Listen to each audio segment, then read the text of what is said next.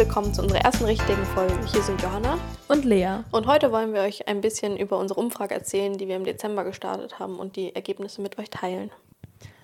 Dann einmal ein paar grobe Fakten am Anfang. Insgesamt haben 130 Teilnehmerinnen teilgenommen im Alter von 16 und 25 Jahren, die hauptsächlich weiblich waren und vor allem Studentinnen und Schülerinnen.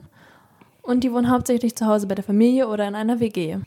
Das Wichtigste war uns, erstmal einen Überblick zu bekommen über die Gesamtsituation der Teilnehmerinnen und deshalb hat sich unsere erste Frage direkt darauf bezogen. Die Antworten waren sehr breit gefächert, doch den meisten geht es den Umständen entsprechend gut, da sie nicht direkt von der Krankheit betroffen sind oder auch keinen Kontakt in der Familie mit Betroffenen hatten. Doch es herrscht eine große Ungewissheit, da man nicht genau weiß, wann die Pandemie unter Kontrolle ist und wann man wieder in den normalen Alltag zurückkehren kann. Trotz allem werden die Maßnahmen als wichtig und richtig erachtet, damit alles so schnell wie möglich wieder vorbei ist. Ja, und es fällt halt auf, dass einfach diese Motivation im Alltag fehlt. Die meisten sind halt antriebslos und motivationslos und eine Person hat dazu auch geschrieben, es fühlt sich an, als würde mir ein Teil meiner jungen Lebenszeit genommen werden und das ist schade.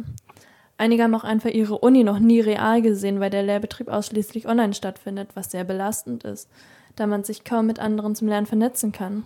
Vor allem fehlt aber auch einem einfach die Motivation zu lernen, da einfach alle praktischen Sachen wegfallen. Das macht ja auch gerade das Unileben eigentlich aus, dieses Miteinander vernetzen, zusammen lernen, nach den Vorlesungen einfach ein bisschen zusammen Zeit zu verbringen. Da hatten wir nochmal richtig Glück, dass wir das erste Semester noch in Praxis erleben konnten und wir noch zur Uni gehen konnten und hier alles kennenlernen konnten da wir jetzt ein bisschen Ahnung haben, wie das Ganze funktioniert und nicht völlig ins kalte Wasser geschmeißen worden und gar keinen Plan haben.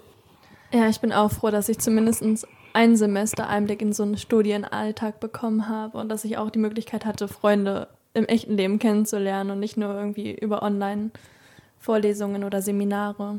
Außerdem hat es uns halt auch sehr interessiert, wie viel die Teilnehmerinnen normalerweise unterwegs sind, um eventuell Corona-bedingte Veränderungen feststellen zu können. Uns ist klar, dass es das zwar eine sehr subjektive Einschätzung ist, aber insgesamt sind 90 Prozent der Teilnehmerinnen wirklich der Meinung, dass sie durch Corona weniger unterwegs sind momentan. Das ist ja auch kein Wunder. Man hat ja auch kaum noch was, wo man hingehen kann. Schule und Uni findet momentan online statt. Die meisten Hobbys fallen aus. Und Freunde darf man ja auch nicht mehr treffen.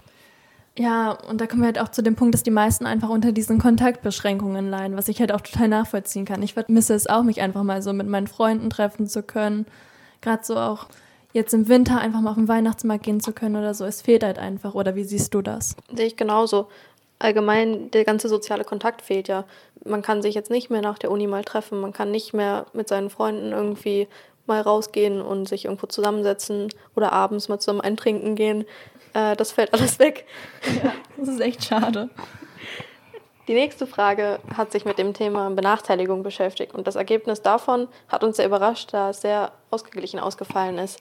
Wahrscheinlich lässt es sich damit erklären, dass es eine sehr subjektive Einschätzung ist und wir uns in der Planung auch noch nicht genau vorstellen konnten, was jetzt eine Benachteiligung für bestimmte Personen ist und was nicht. Ja, es ist oft vor allem so, dass man vor allem im täglichen Leben eingeschränkt ist und vor allem durch große Einschränkungen, die zwar notwendig sind, aber einfach Benachteiligungen mit sich bringen. Zum Beispiel ist man in der Uni oder in der Schule jetzt auf sich allein gestellt und muss sich viel selbst beibringen, wodurch Lernrückstände entstehen. Oft genannt wurden die Online-Lehre, dass es keine Rücksicht gibt auf die psychische Situation von Studentinnen und von Schülerinnen und dadurch halt die erheblichen Nachteile im Studium entstehen können und auch die Noten darunter leiden. Ein Kommentar, der uns hier besonders im Kopf geblieben ist, war, ich habe irgendwie eine Fear of Missing Out und manchmal das Gefühl, mein Leben zieht an mir vorbei und ich kann nichts machen. Ich möchte mich gerne wieder mit mehr Leuten treffen, zur Uni gehen, Partys feiern und meine Großeltern umarmen, solange sie noch da sind. Das können wir, glaube ich, alle nachvollziehen, da wir in unserer jungen Lebenszeit auch gerne sowas machen wollen, aber das alles momentan nicht möglich ist. Insgesamt fällt uns also auf, dass die sozialen Kontakte den meisten fehlen und dass sie finanzielle Probleme eventuell bekommen durch verlorene Minijobs durch die Corona-Pandemie oder der Lehrbetrieb der Uni online stattfindet oder auch der Schule und sie dadurch Lernstoff verpassen, der eventuell jetzt für die für zum Beispiel das Abi auch sehr wichtig ist. Ja, gerade das mit den finanziellen Problemen ist ja auch kein Wunder, weil einfach alles dicht ist. Gerade so die Gastronomie, was für viele Studierende vor allem eine gute Möglichkeit war, nebenbei Geld zu verdienen, fällt ja komplett weg. Insgesamt ist halt auch aufgefallen, dass in dieser Situation es vor allem den Leuten helfen würde, wenn sich die Beschränkungen ein bisschen lockern, gerade diese Kontaktbeschränkungen, dass man einfach mal wieder die Möglichkeit hat, die Freunde zu treffen oder normal der Arbeit nachgehen zu können. Dass es aber momentan nun mal nicht möglich ist, sehen auch alle ein. Und deshalb wird von den meisten gefordert, dass wir untereinander mehr Rücksicht aufeinander nehmen und sich alle an die Regeln halten, damit es schnellstmöglich wieder vorbei ist. Viele wünschen sich halt auch einfach mehr Verständnis von Seiten der Politik oder von Seiten der Gesellschaft, gerade für die Situation der Schülerinnen und Studentinnen.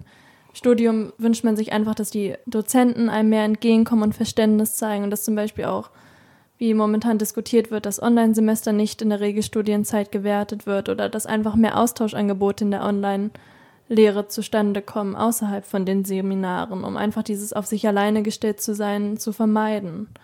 Ein Beispiel an dieser Stelle war auch einfach, dass eine Teilnehmerin ihr Stipendium und die Wohnung indirekt durch diese Corona-Beschränkungen oder durch die Corona-Pandemie insgesamt verloren hat. Von Schülerinnen und Schülern wird Ähnliches gefordert. Sie wollen mehr Interesse von Seiten der Schule und um irgendwie nicht das Gefühl haben, dadurch alleine zu sein und sich alles alleine beibringen zu müssen. Außerdem wünschen sie sich mehr Struktur, da das Homeschooling noch nicht überall so funktioniert, wie es sich vorgestellt wird. Weil vor allem auch die Lehrer, die etwas älter sind, sich nicht so gut auskennen mit dem Internet oder auch mit den mobilen Geräten und dadurch den Schülern nicht das volle Programm le leisten können, was sie ihnen sonst geben würden im Präsenzunterricht. Es ist ja auch kein Wunder. Manche Le Lehrer denken ja, der OHP sei die neueste Technik. Für die ist es natürlich schwer, dann so einen Online-Unterricht digital auf die Beine zu stellen. Das stimmt wohl. Aber die meisten haben nicht nur Angst davor, dass ihre Noten durch die Pandemie schlechter werden, sondern auch Angst davor, sich in der Schule anzustecken eventuell und damit die Gefahr ja gerade nach Hause zu bringen und das Leben der Familie eventuell zu gefährden. Aber nicht nur das Studium oder die Schule leidet durch diese Beschränkungen. Viele haben auch in ihrer Freizeit damit zu kämpfen und wünschen sich einfach wieder die Möglichkeit, den Sport wieder aufnehmen zu können, da zum Beispiel der ganze Mannschaftssport momentan komplett untersagt ist. Man muss einfach an dieser Stelle akzeptieren, dass wir uns in einer ernsten Lage befinden. Und wir wissen, glaube ich, alle, dass uns die Situation nicht gefällt und, und dass es nicht einfach ist für alle Leute, sich an die Maßnahmen zu halten. Doch trotzdem denken wir, dass sich alle daran halten sollen und alle zusammenreißen sollen, damit wir schnellstmöglich wieder zur Normalität zurückkehren können. Und das geht nur, wenn wir miteinander und füreinander arbeiten. Das hast du jetzt schön gesagt. Danke. Ein weiterer Schwerpunkt unseres Projektes ist außerdem, über Beratungs- und Hilfsangebote zu informieren und auf diese aufmerksam zu machen. Deswegen wollten wir zum einen wissen, welche bei den Teilnehmerinnen bereits bekannt sind. Die, die am häufigsten genannt worden sind, ist die Telefonseelsorge bzw. ein Sorgentelefon oder die Hotline gegen Depressionen. Außerdem noch die Therapie, auch als Videotherapie momentan aufgrund von Corona. Beratungsstellen, Vertrauenslehrer, Psychotherapeutinnen, die eigene Freundin manchmal auch oder psychologische Beratung im Studentenwerk und der psychologische Dienst der Uni. Allerdings ist dort alles nicht so einfach, wie man sich das vorstellt, denn auch bei zum Beispiel der Telefonseelsorge ist es schwer, einen freien Mitarbeiter an die Leitung zu bekommen. Wenige Teilnehmerinnen nutzen zum aktuellen Zeitpunkt bereits solche Beratungs- und Hilfsangebote. Trotzdem ist uns innerhalb dieser Umfrage aufgefallen, dass bei den anderen aber auf jeden Fall Interesse besteht und der Bedarf da ist, auf diese Beratungs- und Hilfsangebote an dieser Stelle einzugehen. Dass so wenig an den Angeboten teilnehmen, ist wahrscheinlich dem geschuldet, dass es zu wenig Werbung gibt. Denn wer sieht dann schon mal irgendwo die Nummer gegen Kummer oder wer sieht irgendwo eine Telefonhotline, bei der man sich melden kann, wenn man Probleme hat, wenn man jetzt durch Instagram scrollt oder wenn man auf der Straße ist, ist das an irgendwelchen Litfaßsäulen angeschlagen. Also ich muss sagen, dass mir zum Beispiel auch vor Corona nie irgendwie in dem Sinne was aufgefallen ist oder dass ich mich einfach nicht damit auseinandergesetzt habe, was einem so helfen könnte oder ja, es hat mich auch erstaunt, wie viele Beratungs- und Hilfsangebote es eigentlich in dieser Region gibt, auf die man sich beziehen kann oder an die man sich wenden kann. Und im Zuge dessen wollten wir euch heute noch zwei Beratungsangebote bzw. telefonische Angebote vorstellen, damit ihr schon mal einen Einblick da rein bekommt. Das erste ist das Zuhörertelefon der Fachschaft Psychologie von unserer Uni.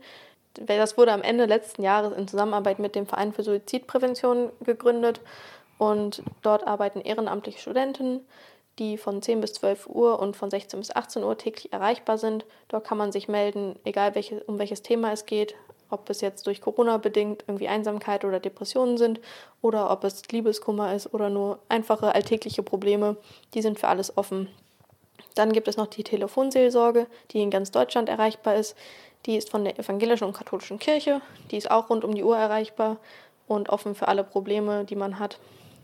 Nochmal genauere Informationen zu den beiden und Nummern verlinken wir euch in der Infobox. in der Beschreibung. In der Beschreibung von unserem Podcast. Dort könnt ihr dann nochmal nachschauen und auch auf Instagram gerne nochmal. Ja, dann sind wir für heute am Ende angelangt. Wir wollen euch schon mal einen kleinen Ausblick auf die nächste Folge geben. Dort geht es dann weiter mit Beratungs- und Hilfeangeboten. Dort stellen wir euch nämlich das Team von Plan B vor, mit denen wir ein Interview vorbereitet haben. An dieser Stelle einmal danke fürs Zuhören und bis hoffentlich nächste Woche. Tschüss. Tschüss.